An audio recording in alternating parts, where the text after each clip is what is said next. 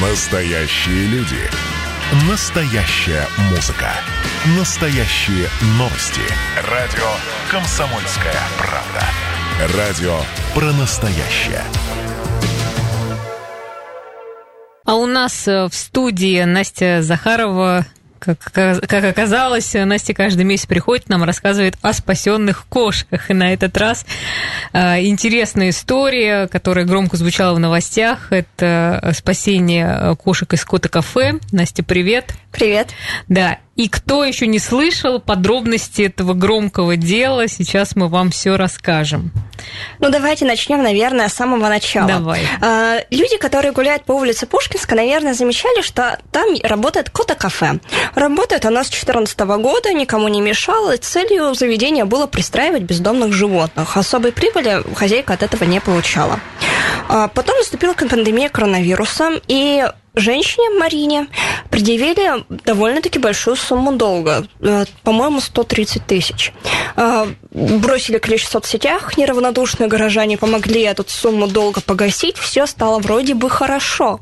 В начале марта это все произошло. В конце марта откуда-то появился новый долг.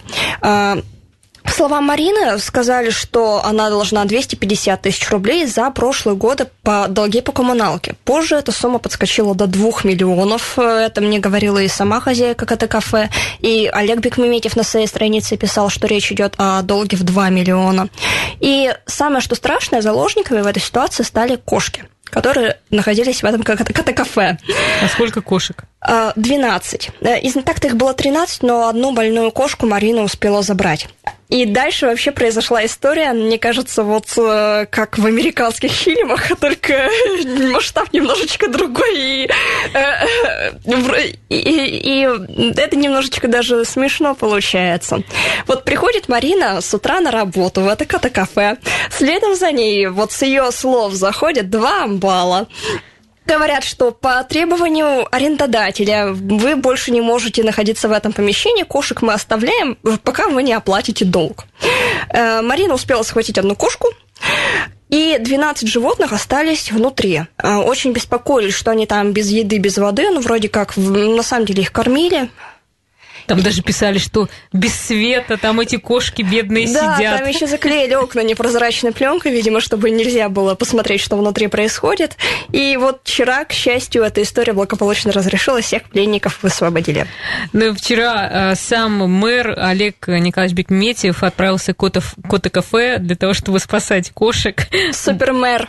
Да, супермэр, поэтому у нас даже есть небольшой синхрон с места события. Давайте послушаем его. Она трусливая, она именно поэтому и здесь на социализации была, чтобы адаптировалась к людям. Вот именно ее мы, видимо, и не можем досчитаться до нее. Вот я вот это и, вот Варя, она прячется. Тогда давайте вдвоем первые. Сейчас я расскажу до конца все правила сегодняшней операции. Заходим по одному, за исключением вот этой кошки, которая на социализации. Второе, э, делаем ваше фото на фото э, МВД, на их аппарат, делаем фото вы со своим питомцев. Забрали. Yes. Чтобы у нас потом не возникло ситуации, когда чья-то кошка вдруг оказалась, упаси Господи, в чужих руках. Угу. Я надеюсь, этого не произойдет. Хорошо.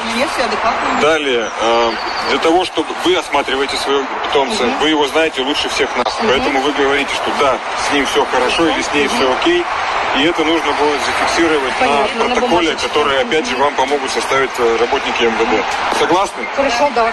Люди, которые будут, я буду здесь до последнего э, животного, который ну, насколько вообще была необходимость, чтобы Олег Николаевич э, вмешался уже в эту всю историю? Ну, ситуация там была действительно довольно-таки напряженная. С конца марта, получается, с 24, по-моему, числа кошки сидели в заперти. Естественно, хозяева переживают, как их там кормят, не кормят. Э, они, животные некоторые больные, им нужен присмотр ветеринара. Внутрь их не пускают. Поэтому э, ситуация накалялась, накалялась, и в конце концов, глава города уже был вынужден на своей странице публично обратиться к сторонам конфликта и попросить одну, э, решить вопрос цивилизованно в суде и отдать животных. Э, три дня, насколько я знаю, велись переговоры с арендодателем. Э, вел их лично Олег Бекмеметьев. Я, и вот вчера ему самому лично пришлось приехать на место событий и помочь вызволить котиков. Так о чем тогда договорились-то в итоге? А, ну, я была на месте событий, и я немножечко слушала разговоры арендодателей. Там действительно все были очень нервные, ну, поначалу, по крайней мере. Потом, говорят, сама передача спокойно прошла.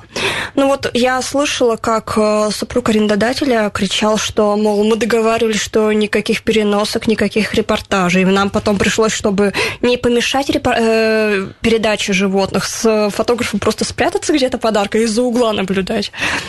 Ну, кошки стали, в общем, такой разменной монетой а, для решения этого конфликта. Ну, то есть, как, к чему пришли-то? Все-таки они сейчас, э, ну, кошек вызвали, всех раздали, а в итоге будет э, выплачивать этот долг или что? Нам, к сожалению, не удалось связаться с арендодателем, чтобы услышать их позицию, хотя очень бы хотелось, я э, не исклю... потому что мне все-таки кажется, что истина, она где-то посередине. И я сейчас рассказываю с одной стороны, со стороны э, хозяйки кафе, со стороны uh-huh. волонтеров, которые беспокоятся за животных. И, возможно, я где-то не объективна. С арендодателем нас связаться не удалось, но мы вчера видели на сайте арбитражного суда, что к владелице кота-кафе подан иск на сумму 130 тысяч рублей о взыскании задолженности. Ну, до этого фигурировала сумма вообще 2 миллиона. То есть тут тоже непонятно, что по цифрам, сколько она действительно задолжала, задолжала ли вообще. К вопросу общественная палата Ижевска подключила, сейчас юрист разбирается с документами.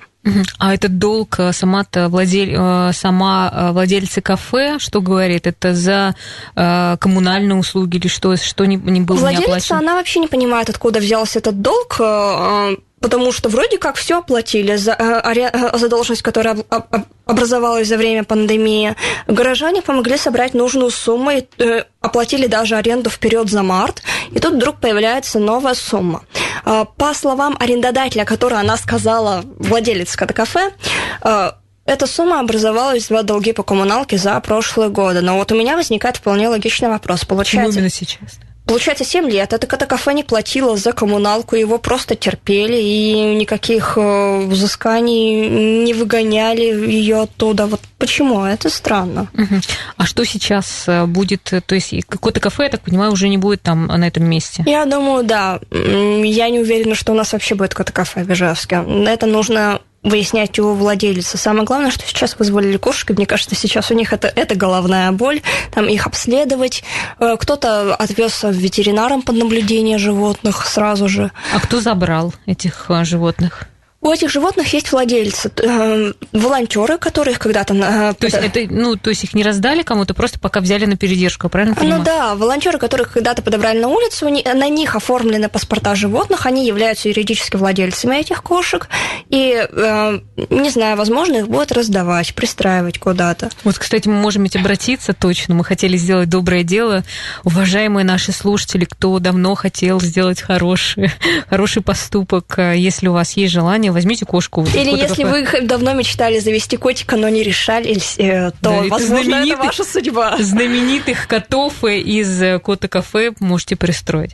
Ну, хорошо, что все, по крайней мере, с кошками в порядке. И, э, и конечно, наш мэр прославился сейчас много и различных картинок. Да. добрые мемы, типа Супермен, и там э, к Супермену приделали голову Бекмеметьева медали, ему пририсовывали за спасение котиков. Да, да, ну, да, мне да. кажется, это очень добрая история. Добрая история истории. Все, на этом. До свидания.